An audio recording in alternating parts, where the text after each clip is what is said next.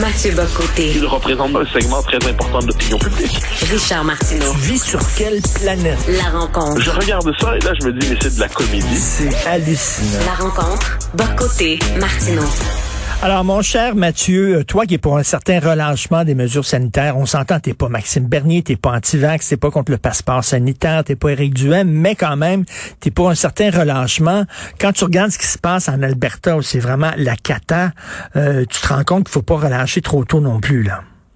Ben, tout dépend de ce qu'on entend par relâcher. C'est-à-dire, je crois que nous avons tous, moi je fais partie de ceux qui ont été vraiment marqués par l'expérience du confinement euh, l'an passé, puis même un peu au début de cette année, il faut pas l'oublier. Et les violences psychiques, les violences psychologiques, les violences culturelles, sociales liées au confinement sont telles qu'il me semble qu'on doit évacuer la possibilité du confinement de notre esprit. Une fois que c'est dit, une fois que c'est dit, nous savons que nous ne sommes pas sortis une fois pour toutes de cette crise. Donc moi, quand je dis qu'il faut relâcher les mesures, j'entends seulement par là qu'il faut réapprendre à vivre, mais en intégrant dans notre comportement quotidien, pour un temps par ailleurs, une certaine prudence qui n'est pas insensée. Cela dit, la grande question demeure seule de la vaccination, quoi qu'on en dise. Donc là, là, on dit souvent c'est l'épidémie des non-vaccinés désormais. C'est vrai. Mais je pense que la question de base, cela dit, c'est qu'il faut restaurer l'idée comme une marche vers la normalité, mais une marche vers la normalité, ça ne veut pas dire se jeter dans la piscine d'un coup, surtout s'il n'y a pas d'eau. Mais je pense qu'on doit garder à l'idée que la vie normale doit reprendre ses droits, ce qui ne veut pas dire ensuite qu'on doit être euh, doit faire comme s'il n'y a pas des euh, un relan de l'épidémie qui est toujours possible. Oui, mais Jason Kenney, justement, il a écouté les gens qui disaient Voyons donc, M. Kenney, il faut ouvrir, ça n'a pas de bon sens, ouvrir les commerces, tout ça. Il a dit OK, on va ouvrir, puis regarde, il n'aurait jamais dû faire ça. Il y a eu des décès, c'est pas rien. Mais au Québec, on ouvre en ce moment, un peu partout, on ouvre. En fait, les restaurants sont ouverts, la vie a repris. Euh, oui, un passeport sanitaire. Bon, euh, j'avais des réserves J'avais des réserves sans être radicalement opposé. Je continue d'avoir des réserves tout en acceptant la chose désormais. On le voit des deux côtés de l'Atlantique.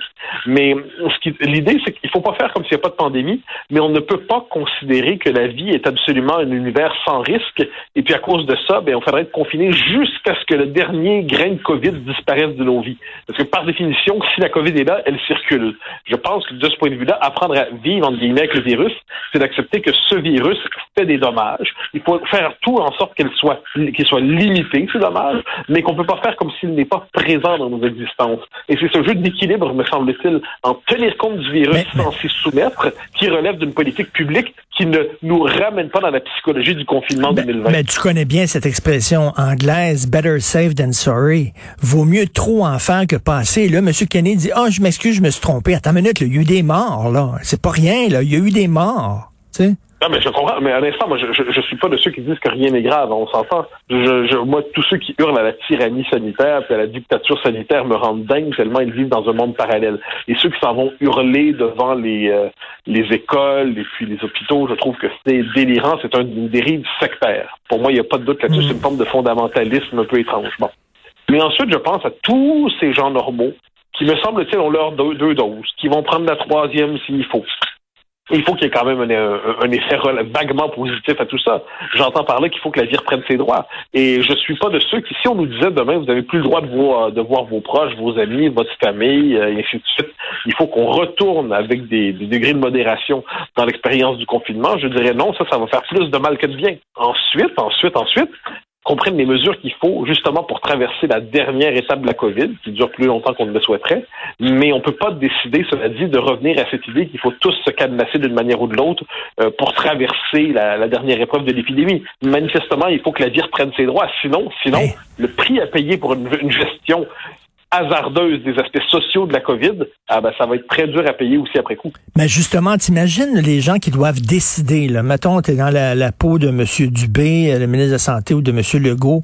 Il faut pas que tu ouvres trop tôt parce que tu te ramasses comme l'Alberta, mais en même temps, il, il faut pas que tu ouvres trop tard non plus, là, parce que les gens sont vraiment écœurés. Écoute, c'est une décision qui est tellement difficile à prendre parce que c'est une décision ah, ben où tu joues avec avec la vie des gens. Regarde, là, Jason Kenney, s'il peut retourner en arrière, mon Dieu, qu'il retournera en arrière.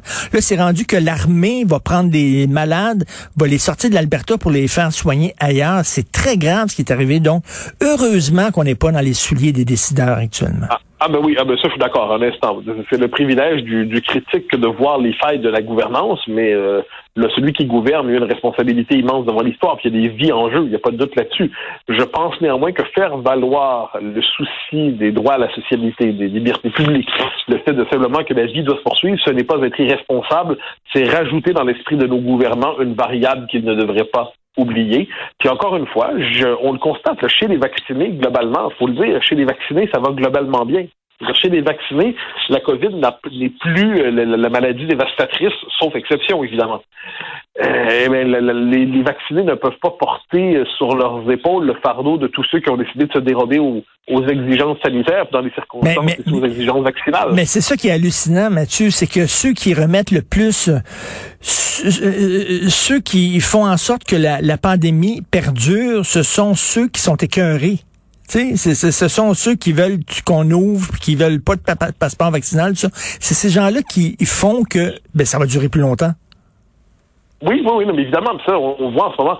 C'est pour ça que moi, les anti-vax, je parle pas. Le passeport vaccinal, pour moi, il y a une discussion qui a eu lieu. Ça, on s'entend maintenant. La question, c'est pas de savoir si on est pour ou contre abstraitement, c'est à quel moment on va le congédier, dans quelles circonstances, bon, tout ça. Mais on n'est plus dans une discussion abstraite sur cette affaire-là.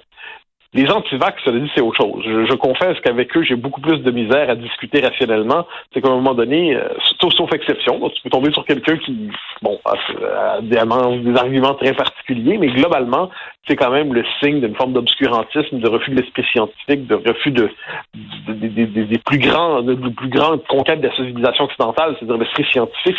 Donc, de ce point de mm. vue, ceux qui décident finalement de vivre dans une forme de dissidence un peu aberrante, en quelque sorte, eh bien, ils retardent la société dans son ensemble. Donc, c'est pour ça que là-dessus, il faut tenir 25 variables en même temps, 250 variables en même temps.